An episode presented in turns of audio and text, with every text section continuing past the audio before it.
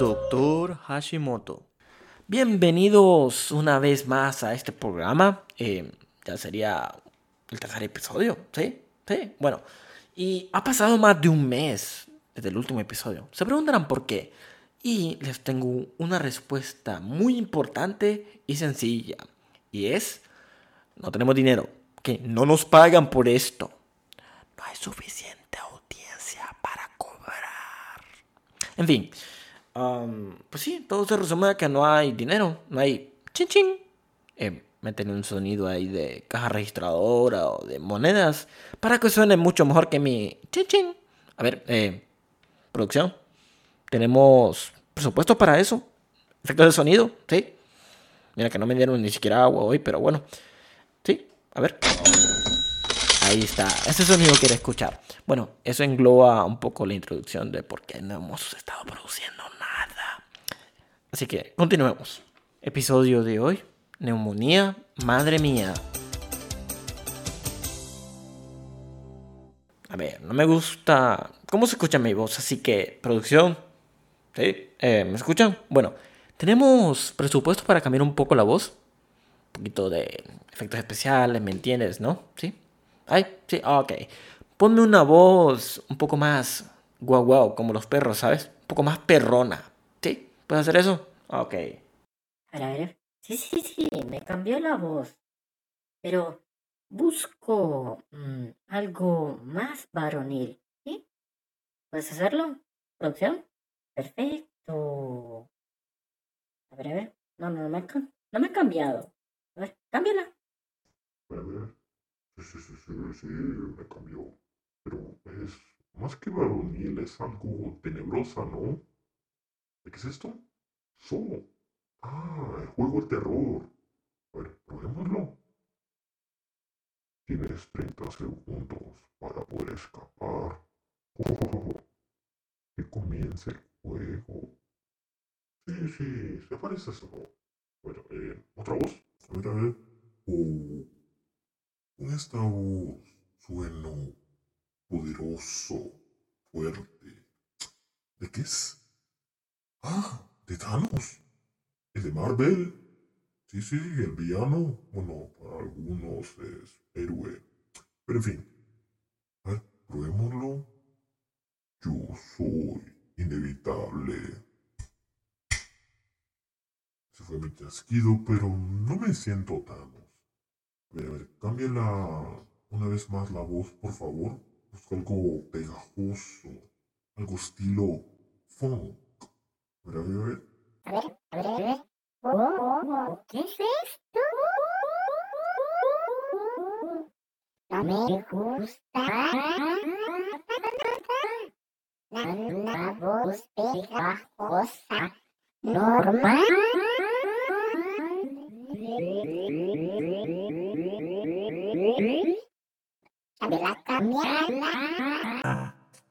Oh, esta voz sí me gusta.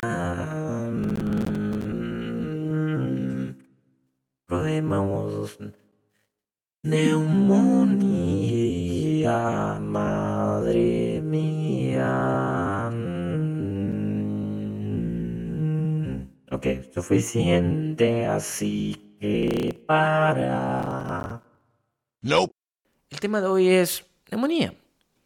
Si quien me está escuchando no es una persona del área de la salud, pues quizá no le encuentre tanto gusto a esto o alguna razón o propósito. Pero bueno, puede ser eh, un tema de conversación con una chica, por ejemplo, o una doctora, o o no sé. Simplemente imagínate en, en este siguiente escenario. Estás con una chica y pues de la nada surge el tema de neumonía, pues, hey, yo sé lo que es una neumonía adquirida en la comunidad. ¿Te interesa saber más? Ven, ven, ven. Te invito a un café mientras te explico, ¿ok? Bueno, ok, no, la verdad que no. Pero nunca está de más saber respecto a algún tema. Puede ser cultura general, por ejemplo. En fin.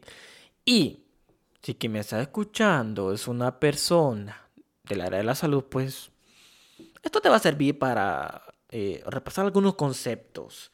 Porque al fin de cuentas, esto es un podcast para fines educativos y otras cosas.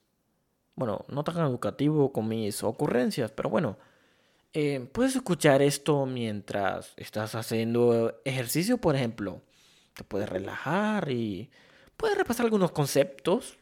En fin, porque al fin de cuentas, creo que hay algunas personas, por ejemplo yo, que fácilmente eh, olvido las cosas y ocupo repasar.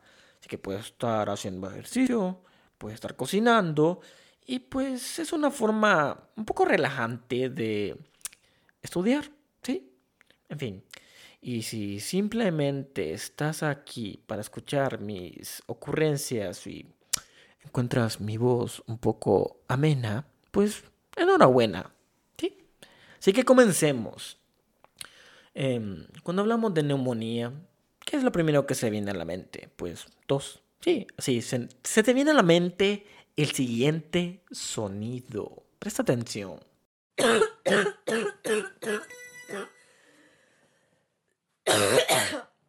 Exacto, el sonido que deberías asemejar con neumonía es tos, pero le faltó algo.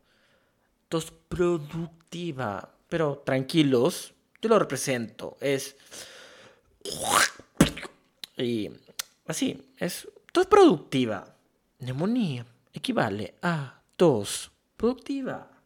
Bien, entonces, tos productiva, pero siempre que hablamos de una enfermedad, tenemos que definir primero qué rayos es. Y pues, según una definición muy simple, la neumonía es una infección, infección respiratoria caracterizada por la inflamación del espacio alveolar y o también del tejido intersticial de los pulmones. Entonces el concepto clave aquí es hay afectación alveolar Quiere decir eso que el paciente, si tiene una inflamación del espacio alveolar, recordemos que ahí son las zonas de intercambio gaseoso. Llega la sangre, ¡pum!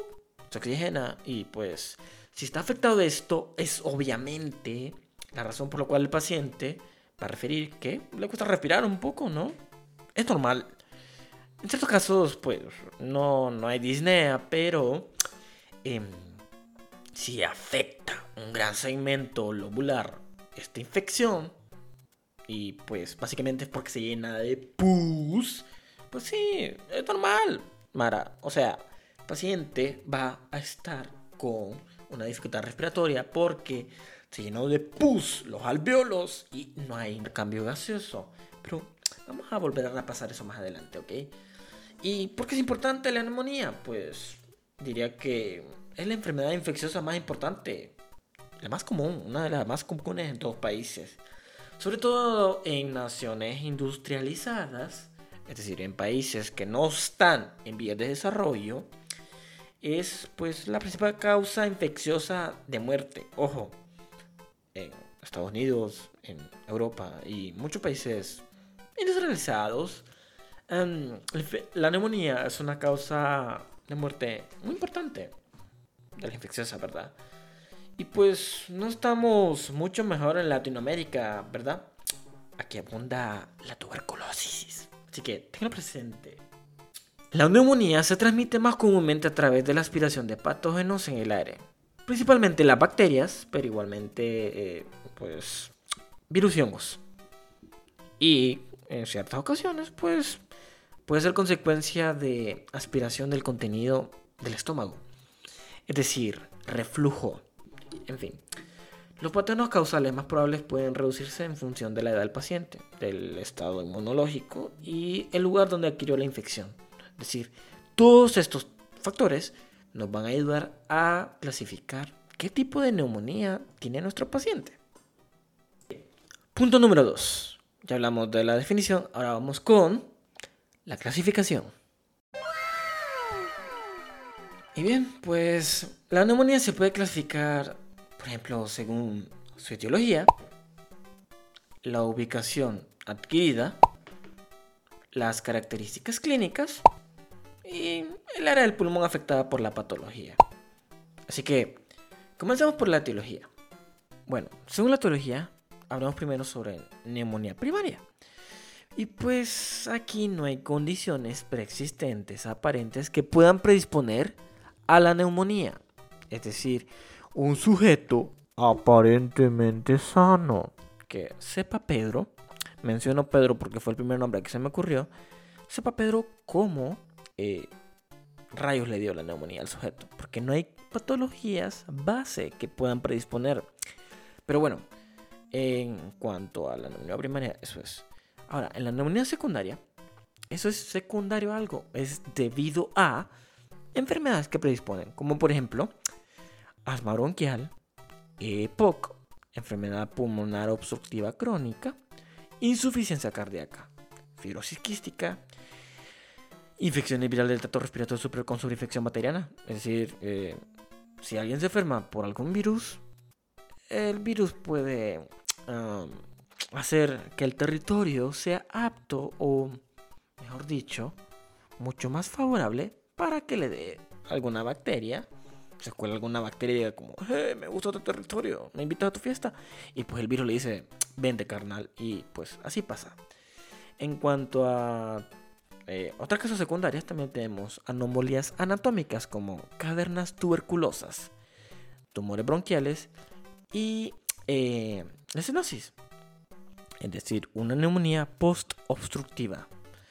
Ah, también están las neumonías por respiración. Entonces, aquí es cuando entra la primera causa de neumonía por respiración: el vómito, reflujo.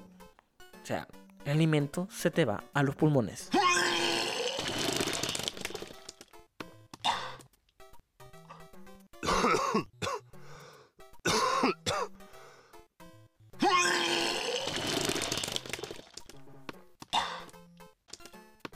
Espero eh, no haberte causado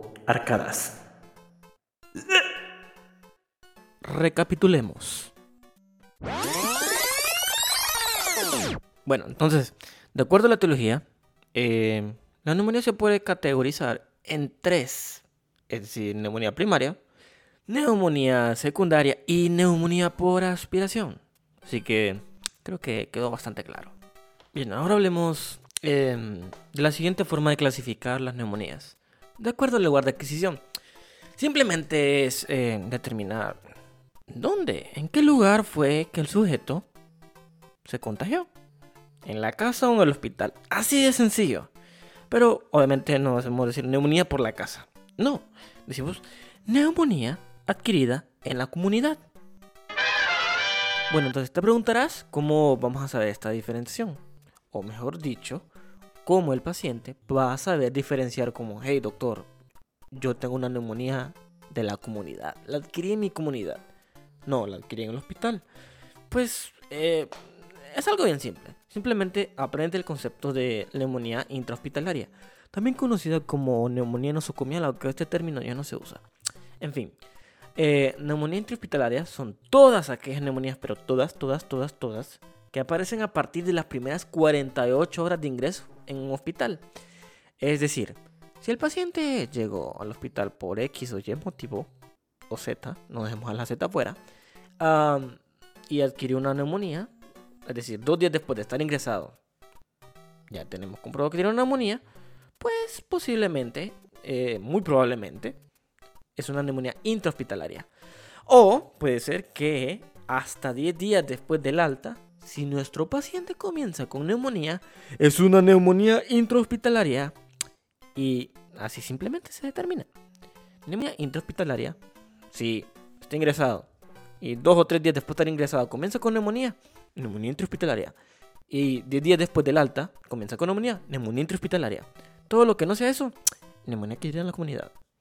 Aunque la neumonía adquirida en la comunidad, pues eh, no es aplicable a los pacientes con inmunodepresión grave que adquieren una neumonía sin estar ingresados. ¿Por qué? Ah, porque simplemente si su sistema inmune está muy deprimido le puede dar eh, cualquier patógeno eh, atípico que no encontraremos en la comunidad. Esta diferenciación es muy importante porque nos permite delimitar eh, cuál es el microorganismo, ya que en los hospitales hay patógenos mucho más letales que en la comunidad. Bien, eso en cuanto a la delimitación de acuerdo al lugar de adquisición. Neumonía adquirida en la comunidad versus neumonía intrahospitalaria. En fin, avancemos al siguiente punto. La siguiente forma de clasificar una neumonía es de acuerdo a los síntomas, a las características clínicas. Entonces tenemos, número uno, neumonía típica. Número dos, neumonía típica. Típico, atípico, atípico, típico. Sencillo, ¿ok? Cuando hablamos de lo típico, es de lo típico, de lo común, de lo que más se suele ver hoy en día. Entonces, es una neumonía con síntomas clásicos. Recordemos la tos con expectoración productiva o con expectoración. Bueno, si, si, si expectora es que es productivo, ¿verdad? Bueno, hay hallazgos típicos en la ocultación también. Crépitos. Obviamente va a escucharse crépitos porque los alveolos están llenos de pus, pus, pus. Y la percusión pues es mate. Por el mismo eh, tema de la, del pus y todo eso. Y la neumonía es, según el segmento afectado, si es típico de una neumonía lobular o una bronconeumonía. Cuando hablamos de una neumonía típica, pues es lo contrario a lo típico, obviamente. Y pues los síntomas son menos distintivos. Es más, la tos es una tos seca, no, no una tos con pus. Así que es fácil de distinguirlo, ¿no? No creo que haya confusión aquí, ¿verdad? ¿Verdad? ¿Sí? Ok. Y pues eh, no hay hallazgos distintivos en la escultación y la percusión. O sea, no hay matidez, no hay crepitos usualmente. Y se manifiesta como una neumonía intersticial. A ver, ¿entendieron? ¿Sí? ¿Lo entendieron? ¿Confirmemos? Perfecto, perfecto. Eso es lo que me gusta. Dos muy aburridos minutos más tarde. No lo entiendo. I don't understand. Otra forma de categorizar, clasificar la neumonía es respecto al área del pulmón afectada por la patología. En primera instancia tenemos la neumonía lobular. Como su nombre lo dice, pues es la neumonía que afecta a un lóbulo del pulmón. Tenemos la neumonía multilobular, multilobar, que ¿qué creen? Es eh, sentido común, afecta a varios o múltiples lóbulos. Tenemos la neumonía panlobar, que afecta a todos los lóbulos de un solo pulmón. O sea, el pulmón está tapetadísimo, está reventado. Así que, ojo. Neumonía panlobar. La neumonía bronquial la neumonía que afecta a tejido alrededor de los bronquios y bronquiolos alrededor, no esto per se. La neumonía intersticial, ojo, que esto es la neumonía atípica, que afecta al tejido entre los alveolos. Es decir, que las áreas de intercambio gasoso no están afectadas, están entre medio, en el intersticio. En medio. Y por último, la neumonía organizada criptogénica. Es un nombre complejo, elegante, pero pues no sabría cómo decirlo muy bien, pero antes era conocido como neumonía organizada bronquiolitis obliterante. Ojo con eso, eh, que en algunos libros lo van a encontrar así. Pues es una neumonía que no es infecciosa y que básicamente es de etiología desconocida, caracterizada por la participación de los bronquiolos, los alveolos y el tejido circundante. Es una neumonía que se organizó, entonces invitaron a todos los segmentos lobulares y dieron como ¡pum! petémonos. Y ahí se resultó del nombre obliterante. Más o menos es lo que yo infiero, ¿verdad? Entonces, oh, con esta última, que, es gravísima también, y pues. De teología desconocida, así que. ¡Wow! Bueno, esas son las formas de clasificar la neumonía. Ahora hablemos del siguiente punto: los factores de riesgo.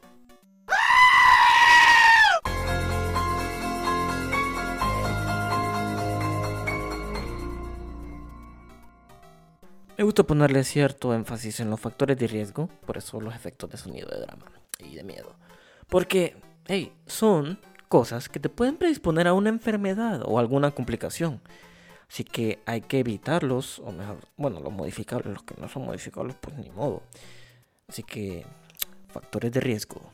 Dentro de los factores de riesgo tenemos la vejez en primera instancia. Y cuando no, ser una persona de la tercera edad te conlleva a muchas cosas malas. Están predispuestos a que se enfermen. Entonces, sí, ser viejo te puede predisponer a que te dé neumonía. En otra instancia tenemos la inmovilidad. ¿Por qué? Pues conduce a una mala ventilación de los pulmones. Si los pulmones no están bien ventilados, pues aumenta el riesgo de colonización bacteriana e infección. Por eso que personas que están encamadas, postradas en la cama, por alguna condición médica o que están hospitalizadas y no se pueden mover, pues ojo, les puede dar neumonía y es frecuente, es algo frecuente en los hospitales. Así que si eres una persona que simplemente está en la cama porque quieres todo el tiempo, muévete un poco, te puede dar neumonía. Cuidado. Dentro de los factores de riesgo también tenemos las enfermedades crónicas, condiciones cardiopulmonares preexistentes, como cuáles? Asma bronquial, por ejemplo, EPOC, insuficiencia cardíaca. Trataré de explicártelo de esta manera. Asma bronquial, ¿qué sucede? Hay un remodelamiento, o sea, se modifica todo, es una hiperactividad bronquial. Y pues si se van nuestras defensas se modifica el ambiente, va a ser propicio para que lleguen bacterias, hongos, virus y pues ya sabemos, logren llegar hasta los alveolos. EPOC, lo mismo, inflamación, una enfermedad pulmonar obstructiva crónica, proceso de inflamación crónico. No tengo que explicarlo, ¿verdad?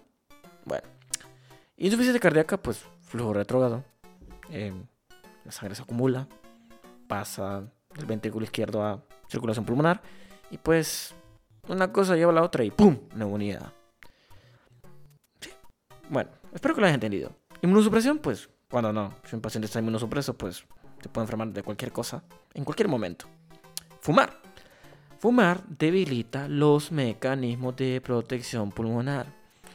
Como los cilios. O sea, estás fumando. Bueno, te estás lastimando y te puede dar una neumonía, así que no fumes.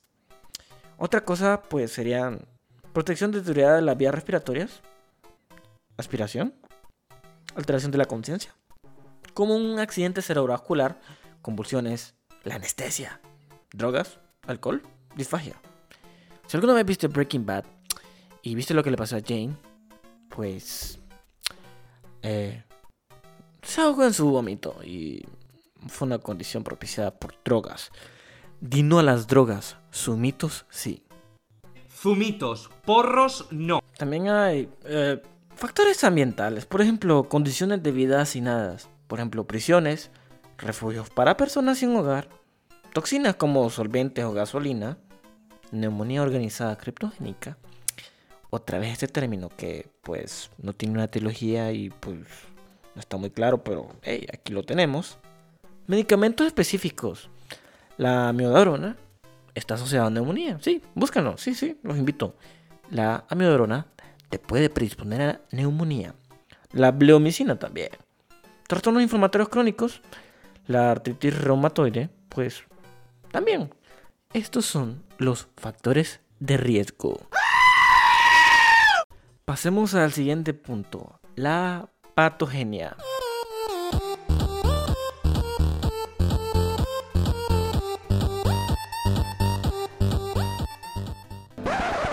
Um, copyright, ojo con el copyright.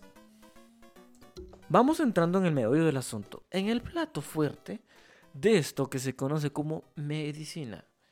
Si un médico no sabe cómo se desarrolla una enfermedad, simplemente no va a saber qué buscar, no va a saber qué fue lo que se averió.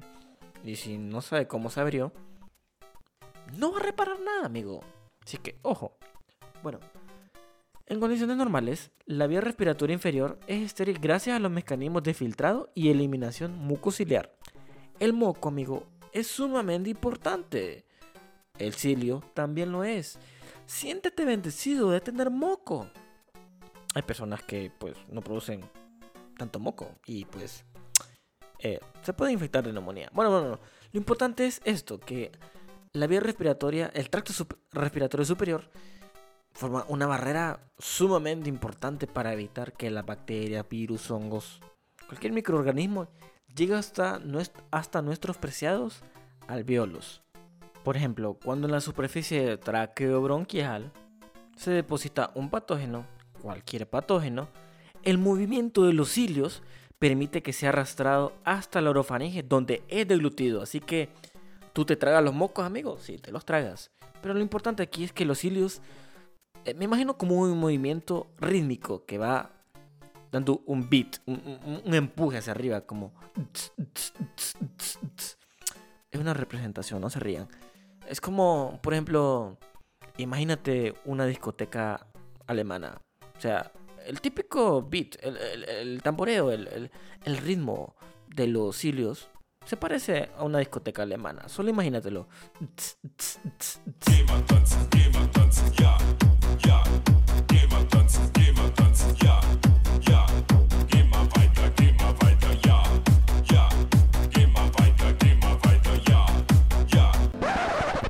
Aprecio el buen gusto musical, muy, muy buena canción, pero am, nos van a banear. Eh, pero, ¿saben qué? No, no, no, no, no, voy a decir nada. No voy a decir nada. Entonces, para que quede claro, los cilios arrastran en ese revoloteo, en ese golpeteo hacia arriba. eh, van arrastrando básicamente los patógenos. Se van adhiriendo por el moco y todas las demás secreciones. Y los cilios se encargan de llevarlo hasta arriba, hasta arriba, hasta arriba. Y pues te lo tragas, amigo. ¿Qué prefieres? ¿Que llegue a tus alveolos? Pues no. Déjame decirte por qué. Porque vas a conseguir una neumonía. Así que... Los cilios con temática de disco alemana son buenos, son, son muy buenos.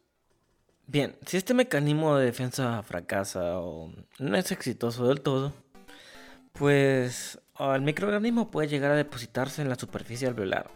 Y es aquí, cuando llega a los alveolos, que se va a encontrar con su primer contrincante.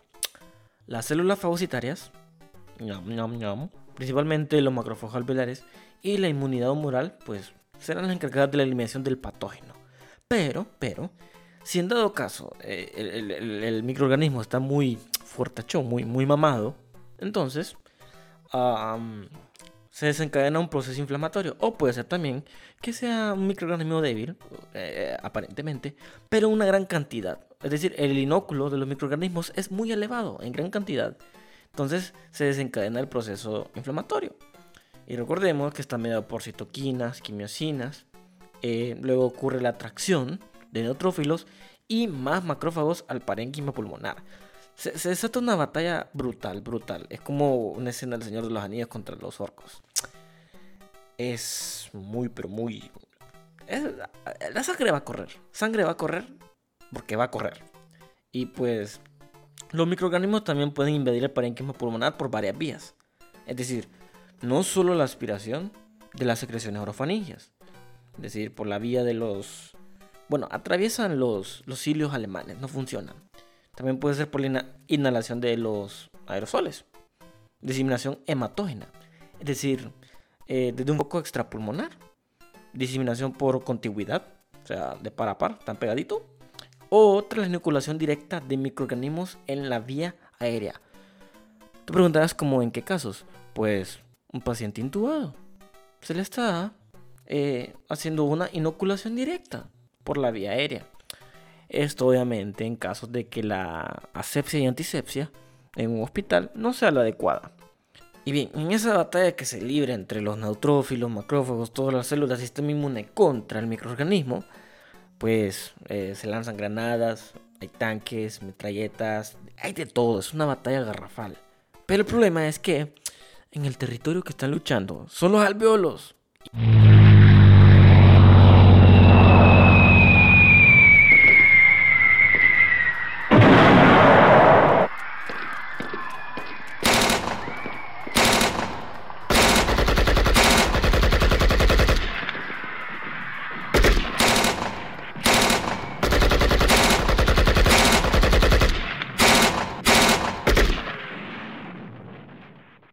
A- Así, así justo como lo escucharon, es una batalla entre microorganismos y el sistema inmune. O sea, se dan madrazos por todos lados. Por eso el territorio queda...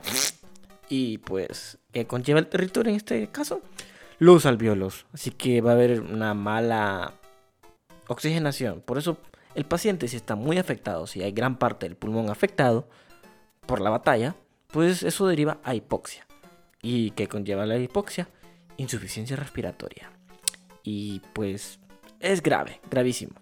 Bueno, hablemos un poco ya de los mecanismos per se, porque el desenlace final, el resultado jóvenes, es que va a ocurrir que el pulmón va, se va a colapsar, va a petar. Bueno, eso sí no lo tratamos, pero como lo vamos a tratar, no va a ocurrir eso, ¿verdad? Ok. Bueno, en cuanto a la microaspiración y la aspiración del contenido gástrico, pues son, son formas de las cuales puede llegar a suscitar una neumonía. Es la vía más frecuente de adquisición según la literatura. Los individuos sanos pues son portadores orofaringios de Streptococcus pneumoniae, Streptococcus piógenes, Staphylococcus, Neisseria corynebacterium, Haemophilus influenza, eh, entre otros para mencionar. Los anaerobios están presentes en los surcos gingivales y en la placa dental. Así que ojo con su higiene dental, muy importante. Con esto, ¿qué es lo que quiero destacar? Que la colonización de la orofaringe por bacilos gram negativos es rara en condiciones normales, pero, pero, siempre hay un pero, eh, puede aparecer en pacientes hospitalizados de edad avanzada, con diabetes, alcoholismo u otras enfermedades subyacentes. Es decir, todos los microorganismos que están en la boca pueden llegar hasta el pulmón. Ojo. Y en aproximadamente la mitad de los adultos sanos se pueden producir microaspiraciones de secreciones orofaringias durante el sueño. Así que, si ustedes eh, alguna vez han escuchado a alguien que ronca o, escuchan que de repente se está ahogando en su propia saliva, eh, mucho ojo. Puede ser normal microaspiraciones, pero si ya de plano se está ahogando como que si estuviera en una piscina, eh, probablemente le pueda dar una neumonía. Y bueno, ¿en qué casos pues la aspiración masiva tiene lugar? En personas con alteración de la conciencia, sobre todo si alguna persona tuvo un evento isquémico cerebral, eh, el reflejo nauseoso va a estar abolido, por lo cual hay que tener mucho ojo. Por eso una de las indicaciones incluso para poder iniciar la alimentación oral en pacientes que tuvieron ictus es que, tenga un reflejo nauseoso. ¿Por qué? Porque si no la comida, pues sin el reflejo, que es un acto de un mecanismo de defensa, la comida va a llegar al pulmón. Bueno, alteraciones de nivel de conciencia también pues suscitan no solo en ictus, sino en alcohólicos, usuarios de drogas, epilepsia, y pues la anestesia en general también. Así que ojo con estos pacientes porque pueden llegar a desarrollar una neumonía por eh, aspiración masiva. También pues eh, trastornos de la delusión, aquí cabría mencionarlos. El siguiente mecanismo patológico es la inhalación.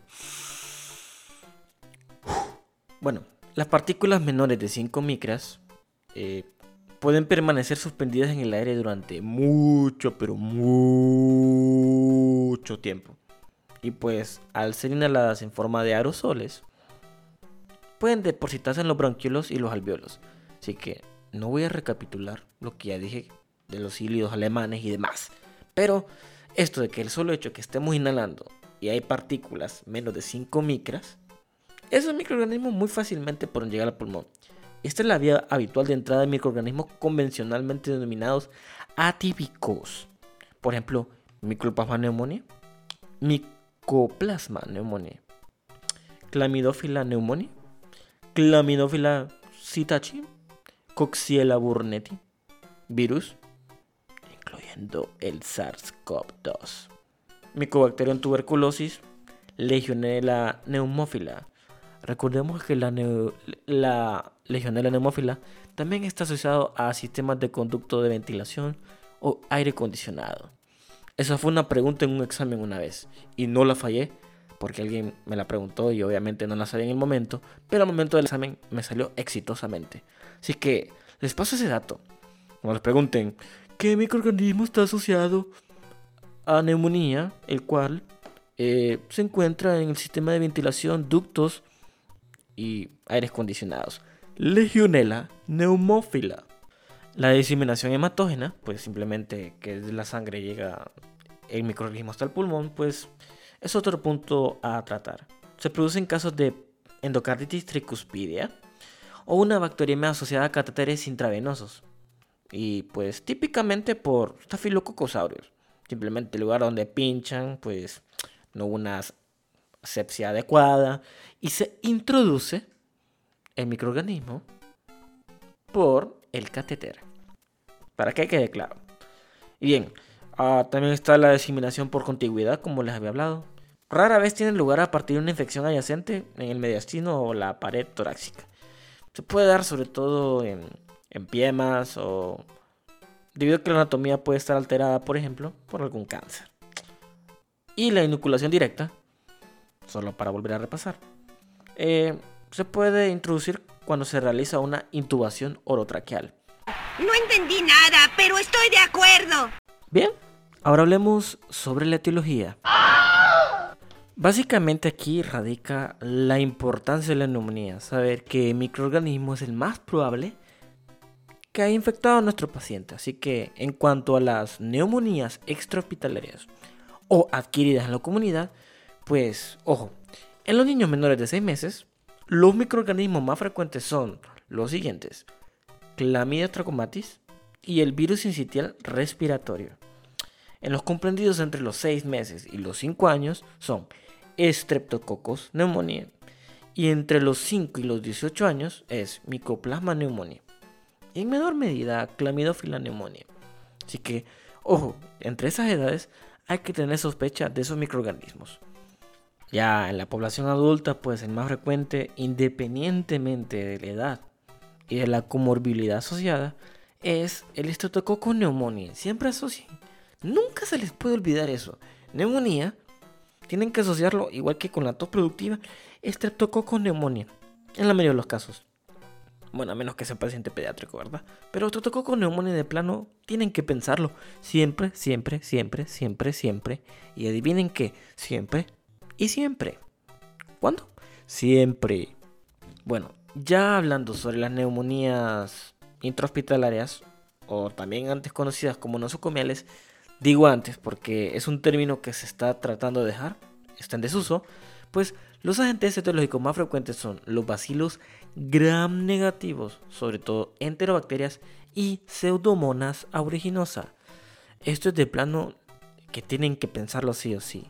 El microorganismo más frecuente, microorganismo intrahospitalario más frecuente que les puede causar una neumonía, intrahospitalaria obviamente, es la pseudomona aeruginosa. Asocienlo. Si de plano su paciente desarrolló una neumonía intrahospitalaria y no pensaron en pseudomona aeruginosa, F, F, una gran F, F. Bueno, y pues otros microorganismos que se deben considerar también son mmm, Staphylococcus aureus, neumococos y Haemophilus influenzae. Eso sobre todo para el tratamiento empírico, ya que eh, en primera instancia no es como que vamos a saber directamente qué microorganismo tiene. Hay que tratarlo empíricamente. Pero eso más adelante vamos a hablar. Y en determinadas circunstancias se deberá sospechar otros agentes como los anaerobios. ¿En qué casos? Recuérdenlo. Broncoaspiración o una cirugía abdominal reciente. A ver, ¿cuánto llevamos de tiempo de grabación? Disculpen. ¿Producción? 40 minutos casi. Wow, es bastante. ¿Qué? ¿Qué? ¿Que se viene el qué? ¿Un comercial? bueno, eh, más que un comercial es propaganda propia. Así que lo lamento, pero tienen que escucharlo. Bueno, no hay comerciales porque no hay patrocinadores. Pero usamos esta sección como autopropaganda. Si te ha gustado el episodio hasta ahora, por favor, uh, suscríbete, danos un me gusta y compártelo. Comparte el podcast con todos tus conocidos. Nos ayudarás mucho a crecer traeremos muchos más episodios. Y, ah, sí, también en Instagram tenemos una página donde subimos tips, resúmenes y demás. Contenido eh, con ayuda visual. Te ayudará mucho. Búscanos en Instagram como Dr. Hashimoto-san. dr.hashimoto-san. Y una vez que nos sigas, comparte nuestro perfil de Instagram también. ¡Chachán! Bien, y eso fue nuestra sección de autopropaganda. Gracias por tu atención. Continuemos. Bien, Ya hemos hablado de las manifestaciones clínicas, brevemente, así que ahondemos ahorita en eso. En cuanto a la neumonía típica, se caracteriza por la aparición repentina de síntomas causados por la infiltración lobular, es decir, de todo el pus y el desmadre que se arma, comienzan los síntomas. Hay malestar severo, fiebre alta y escalofríos. Todo es productiva y con espunto purulento amarillo verdoso. Crépitos y también hay disminución de los ríos respiratorios bronquiales durante la ocultación. Puede haber egofonía, zumbido táctil, matidez a la percusión. Bueno, no suena así, ¿verdad? Pero así, creo que existe mejor. Bueno, a taquimnea y disnea. Podemos observar leteo nasal, retracciones torácicas. Recordemos que es un proceso que al final conlleva a hipoxia. Entonces, eh, los pulmones van a eh, trabajar más. Van a tratar de compensar el hecho de que, ok, no se está oxigenando bien la sangre. Lo que vamos a hacer es aumentar la frecuencia respiratoria. Y simplemente vamos a observar eso. Una dificultad respiratoria en el paciente. Ojo, no es que de ley en toda neumonía, pero en neumonías, sobre todo en los casos que afectan múltiples lóbulos, observaremos eso. Y pues podemos tener dolor torácico, tipo pleurítico al respirar. A menudo puede haber... wow, lo siento. Ah, a menudo puede acompañarse de derrame pleural. O sea que el derrame es una complicación mm, no tan frecuente, pero se puede dar. Y también puede haber un dolor que se irradia el abdomen y la región epigástrica. Sobre todo en los niños se puede ver esto. Esto en cuanto a la neumonía típica y sus síntomas. En cuanto a la neumonía atípica, pues es totalmente diferente.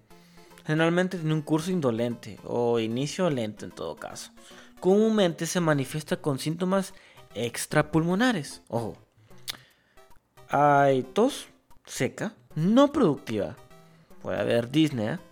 Auscultación a menudo sin complicaciones. No hay crépitos, ni otros hallazgos característicos de la neumonía típica. Puede haber incluso fatiga, dolores de cabeza, dolor de garganta, mialgias y malestar. Es por eso que el SARS-CoV-2 con el COVID-19 puede causar una neumonía atípica. Porque como pueden ver los síntomas son parecidos, pero ahondaremos del COVID-19 en otro episodio. No se estresen con eso ahorita. Sabes, yo también tengo algo de científico. Bien, creo que con eso quedamos claros en cuanto a los síntomas. Ya podrán diferenciar y decir por lo menos, oh, eso doctor, no me parece una neumonía típica, parecería más una neumonía atípica. Y cuando les pregunte, ¿por qué? Pues ya sabrán qué decir. Ahora adentrémonos en algo sumamente importante, el diagnóstico.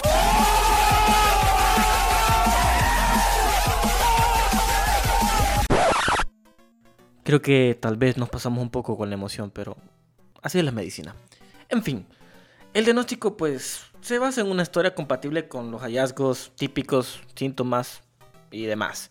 Pero aquí también es muy importante destacar la radiografía, los rayos X. Bien, no andaré en detalle en cuanto a los conceptos de radiografía, de imagenología, porque es un mundo demasiado extenso. Pero recordemos un poco de los conceptos, sobre todo lo de radio opaco y radio lúcido. Si estamos presenciando una condensación por pus, entonces lo que se va a observar en una radiografía es un aumento de la radioopacidad. Así que, eh, por ejemplo, un paciente que llega a un hospital y se le hace una radiografía control por cualquier otra circunstancia que no sea por ejemplo, un problema respiratorio. Y a los 5 días, pues comienza con alguna tos, por ejemplo, y se le pide una radiografía de control. Y vamos a ver que la diferencia entre la radiografía del comienzo y la que se le hizo posteriormente por una sospecha de un hallazgo respiratorio es que la radiografía que se hizo después del ingreso, vamos a ver que está aumentado, no aumentado, hay opacidades que no deben estar normalmente en el pulmón, porque el pulmón tiene pues aire. Entonces, bingo, encontramos una neumonía según los hallazgos radiológicos. Entonces, la clínica más un hallazgo radiológico es igual a una neumonía. Y bien, no solo basta con saber que es una neumonía, también tenemos que tener un diagnóstico etiológico. Y es ahí donde vamos a hacer uso de los procedimientos microbiológicos. Pero bien, eso andaremos un poco más adelante. Ahora hablemos un poco de los procedimientos de rutina o qué exámenes tienes que pedirle siempre al paciente. Dentro de los estudios iniciales, pues el hemograma completo es el que vamos a pedir siempre. Sobre todo porque queremos ahondar y ver cómo están los leucocitos. Si están aumentados, una leucocitosis, probablemente, bueno, muy probablemente, esto nos dará una idea de que sí, estamos frente a una neumonía. También em, los marcadores inflamatorios, por ejemplo, PCR, y la velocidad de eritrosedimentación son un aporte valioso. La procalcitonina también es útil, sobre todo para no decidir iniciar el tratamiento antibiótico, sino como un examen control. Se preguntarán cómo. Pues si dos a tres días después de que se le inició antibiótico-terapia empírica, obviamente es empírica al comienzo, si los niveles de procalcitonina bajan, pues esto nos puede dar una indicación de que el tratamiento fue adecuado y nos puede ayudar a facilitar la decisión de suspender los antibióticos.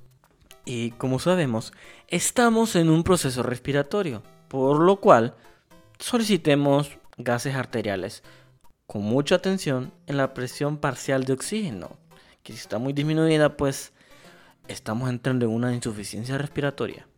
También puedo mencionar la importancia de métodos diagnósticos no invasivos, como por ejemplo el examen de esputo, tinción de gran y cultivo, que se consideran adecuados cuando hay más de 25 polimorfos nucleares y menos de 10 células epiteliales por campo en un pequeño aumento de observación al microscopio. Esto obviamente lo estoy leyendo porque ni de cerca me lo sé. Pero la importancia radica en que puede ser un examen que a veces nos puede dar una indicación de cuál microorganismo específicamente está causando la neumonía. También se puede indicar técnicas serológicas para la detección de microorganismos atípicos, sobre todo la realización de inmunofluorescencia o fijación de complemento, ya saben, IgM IgG. Hemocultivos, pues suelen ser muy específicos, aunque el problema es la sensibilidad diagnóstica, pues es baja. Y también tenemos detección de antígenos bacterianos en, en orina. ¿Sí? ELISA o inmunocromatografía. Eso también lo leí y pues son importantes. Eh, se pueden utilizar sobre todo para la detección de legionela. Orina legionela pues asocienlo también. Y bien, si a pesar con el tratamiento empírico eh, inicial el paciente no mejora, le hicimos todos estos estudios, pues habrá que proceder a algo más brutal y más sádico, a los métodos diagnósticos invasivos. Yo por ahí no paso. Sí, es feo recurrir a ellos. Entonces, Solo para tener en cuenta, tenemos la punción aspiración con aguja fina transtorácica. Te, te van a atravesar el pecho. Así que mm, procuremos que no llegue a eso el paciente. En fin, biopsia pulmonar mediante toracoscopía o toracotomía, que ya es algo más brutal. Mm, toracocentesis, bueno, mm, es brutal, pero a veces es terapéutica y necesaria, no solo diagnóstica. Así que en casos como derrame pleural o empiema, pues tiene que hacerse. Obviamente los antibióticos, si hay una colección de pus masiva como un derrame paraneumónico y, o empiema, pues no va a llegar el antibiótico. Hay que respirar algo más brutal. Y en fin, eh, por último tenemos la fibrobroncoscopía y mediante la misma se hace aspiración del contenido. Es menos brutal, pero, pero, pero, pero conlleva algunas complicaciones. Entonces, bueno, todos en realidad son métodos invasivos y como tales tienen ciertos mm, acontecimientos desafortunados que pueden pasar. Entonces, mm, sí, es brutal. Brutal. Yo por ahí no paso. Ya estamos casi finalizando el tema. Hemos visto un montón y sin fin de cosas, obviamente, que es la neumonía o cómo sucede, eh, los mecanismos por los cuales se propicia el hecho de que un paciente se pueda contagiar con neumonía, los microorganismos, el diagnóstico, pero pero, pero, no hemos visto, o te lo voy a poner de la siguiente forma. Llega un paciente, sospecha de neumonía, la llegaste a diagnosticar, excelente. Ahora, ¿lo envías a la casa o lo ingresas? Es lo que veremos a continuación. Y esto es importante en el ámbito ético y profesional por muchas razones. Pero pongamos en el escenario de que tú decides ingresar a un paciente con neumonía que solamente requería manejo ambulatorio. Pues estás incurriendo en gastos innecesarios al hospital y también le estás quitando la cama a alguien que podría necesitarla, sin dado caso de sobrecupo. bueno, eso es otro tema. Pero en fin, aparte del problema ético y profesional, también es importantísimo que evites que te griten, que te regañen, que te amonesten y que quedes en ridículo por haber metido una neumonía sencilla, que no tenía complicaciones ni factores de riesgo, que pudiste haber mandado al paciente a su casita, que esté con su familia. Así que ojo con eso, para evitar dichas situaciones, aprendámoslo a continuación. Exacto. Oh.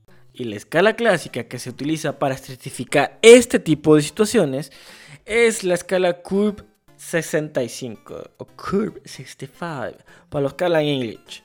Pero bueno, ah, es un acrónimo, así que consta de cuatro letras y el número 65. Bueno, entonces la C de Curve significa confusión, desorientación, alteración de la conciencia. Esto se traduce con paciente que tenga una neumonía o está aséptico o tiene un estado en el cual tiene insuficiencia respiratoria, por lo cual la sangre no se está oxigenando bien, por lo cual el cerebro tampoco se está oxigenando bien. ¿Ok? O un estado de sepsis. La urea se ha usado también como marcador de sepsis en otras circunstancias. Aquí pues no se excluye. En fin, la urea, con un valor mayor de 20 miligramos por decilitro o 7 milimoles por litro, es un indicador de gravedad. ¿Ok? Eso es la U. La R es la respiración. En este caso la frecuencia respiratoria. En este caso, en dado que sea mayor de 30 respiraciones por minuto, ojo, también es un indicador de insuficiencia respiratoria. Entonces, gravedad, hay que hospitalizarlo. B de la blood pressure en inglés, que es presión arterial. Si la sistólica está menor de 90 o la diastólica 60, eh, menor o igual, ¿verdad? O sea, está hipotenso el paciente. Esto también puede indicar un estado de gravedad y muchas veces incluso puede estar en shock el paciente. Así que ojo, ingresémoslo. Y el 65, pues simplemente es la edad del paciente. Tercera edad, como les dije al comienzo, indica muchas situaciones de riesgo, por lo cual, edad mayor de 65 años, mayor o igual de 65, ingresemos al paciente. Bueno, no, esto en realidad les da un puntaje, les da un punto cada ítem. Por lo cual, si cada factor les da un punto, lo siguiente es la interpretación. A cada hallazgo se le asigna un punto. Entonces, un puntaje curve 65 de 0 a 1, el paciente puede ser tratado ambulatoriamente. Pero si tiene un curve 65 mayor o igual a 2, ya con que tenga dos ítems del curve 65, esto ya es indicativo de hospitalización. Y pues si tiene tres o más, mmm, hay que considerar el nivel dependiendo de la clínica, pero también no sería mala idea ingresarlo a la unidad de cuidados intensivos.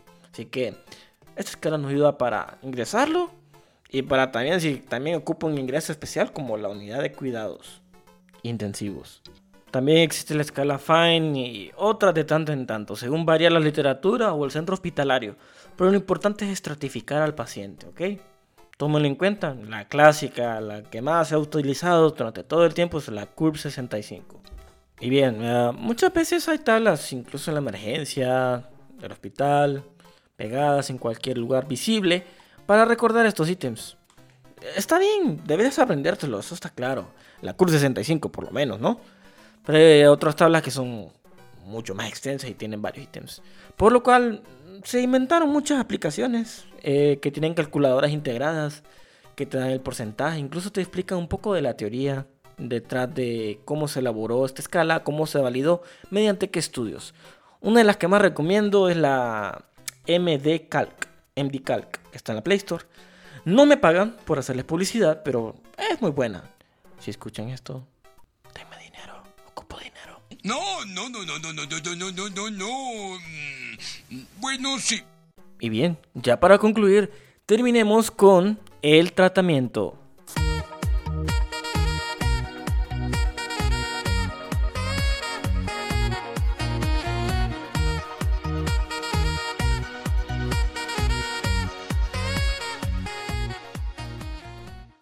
Obviamente, no conocemos el agente etiológico per se, pero vamos a utilizar los medicamentos más adecuados que abarquen un espectro de microorganismos amplio y obviamente teniendo en cuenta los más comunes.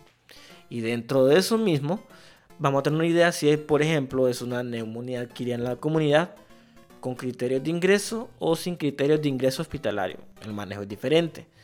Y en dado caso que sea una neumonía intrahospitalaria, igualmente. Ahí con eso nos vamos a ir guiando a cuál es el agente etiológico. Y por eso el tratamiento es empírico. En cuanto a la neumonía adquirida en la comunidad sin criterio de ingreso hospitalario, obviamente hay que tener en cuenta la clínica. Si es un síndrome clínico típico, vamos a tener que tener cobertura frente al neumococo, Streptococcus pneumoniae, para lo cual puede utilizarse amoxicilina, ácido clavulánico, ceftriaxone o una quinolona respiratoria, como cuáles, levofloxacino o moxifloxacino.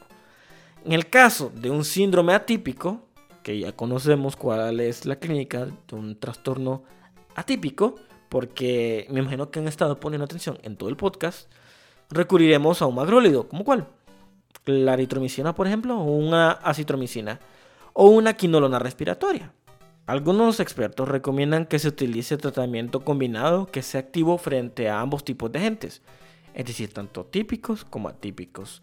Pero esto, obviamente, en el escenario de que existan dudas sobre la clasificación del cuadro clínico radiológico, es decir, que no sepamos qué papas es, si es típico o atípico.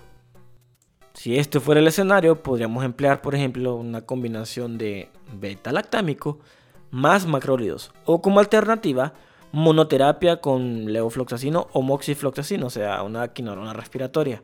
Entonces, las quinolonas son muy importantes y de hecho son muy utilizadas por lo mismo, porque el espectro sobre el cual actúan es muy amplio. Bien, si el caso fuera de una neumonía aquí en la comunidad con criterios de ingreso hospitalario, se recomienda utilizar los siguientes antibióticos empíricos. Bueno, no se recomienda, se debe. Por ejemplo, una cefalosporina de tercera generación, como cefotaxima o ceftraxona o a- amoxicilina con ácido clavulánico, asociado a un macrólido, como claritromicina o acitromicina. Entonces, cefalosporina de tercera generación más un macrólido. Y bien, si en dado caso no tuviéramos estos medicamentos, como alternativa se puede utilizar monoterapia con quinolonas. De hecho, las quinolonas respiratorias son el tratamiento de elección por infecciones con Legionella pneumófila. A ver, si en dado caso estuviéramos con una neumonía que fuera su fuente por broncoaspiración, lo recomendable es usar amoxicilina con ácido clavulánico a dosis altas, elevadas, o anaerobicidas que consta de 2 gramos sobre 200 cada 8 horas. O incluso como alternativa podemos utilizar clindamicina o metronidazol más una cefalosporina de tercera generación, como la ceftraxona. Ahora, ¿y qué tal en el escenario de una neumonía adquirida en la comunidad con presentación inicial muy grave que requiere ingreso a la unidad de cuidados intensivos? En este caso se recomienda la asociación de una cefalosporina de tercera generación y una quinolona respiratoria. Bien, ahora, en cuanto a la neumonía nosocomial o intrahospitalaria, bueno, intrahospitalaria, el término nosocomial ya está en desfase, en desuso. Como principio general, siempre se debe cubrir pseudomonas aeruginosa y estafilococos aureus sensible a la meticilina. Y esto lo podemos cubrir asociando un antibiótico beta-lactámico como piperacilina tazobactam, imipenem, meropenem y una quinolona, en este caso ciprofloxacino. O, en todo caso, un aminoglucósido, preferentemente amicacina, por su mayor actividad seu- antiseudomónica. Como verán, estos dos microorganismos no se les pueden olvidar si les preguntan en cuanto al ambiente intrahospitalario. De cualquier enfermedad, siempre tienen que tener en cuenta que esos dos viven, se reproducen, hacen todo en el hospital. Están bien asociados, por los cuales siempre hay que tenerlos muy en cuenta en la neumonía intrahospitalaria. Y se preguntarán, ¿solo estos dos microorganismos existen? Obviamente no, hay muchos más. Por ejemplo, el estafilococcus aureus resistente a la meticilina se ha visto en pacientes que cursan con hemodiálisis, diabéticos o que hayan tenido una colonización previa, ya una historia de infección por el mismo. En este caso podemos asociar linezolid como primera elección, ya que su penetración al parénquima pulmonar es muy eficaz y eh, tiene ausencia de nefrotoxicidad. O también podemos usar vancomicina, muy utilizada. Vancomicina es del último recurso porque se peta casi todo. Es de amplio espectro y es potente. Potentísimo.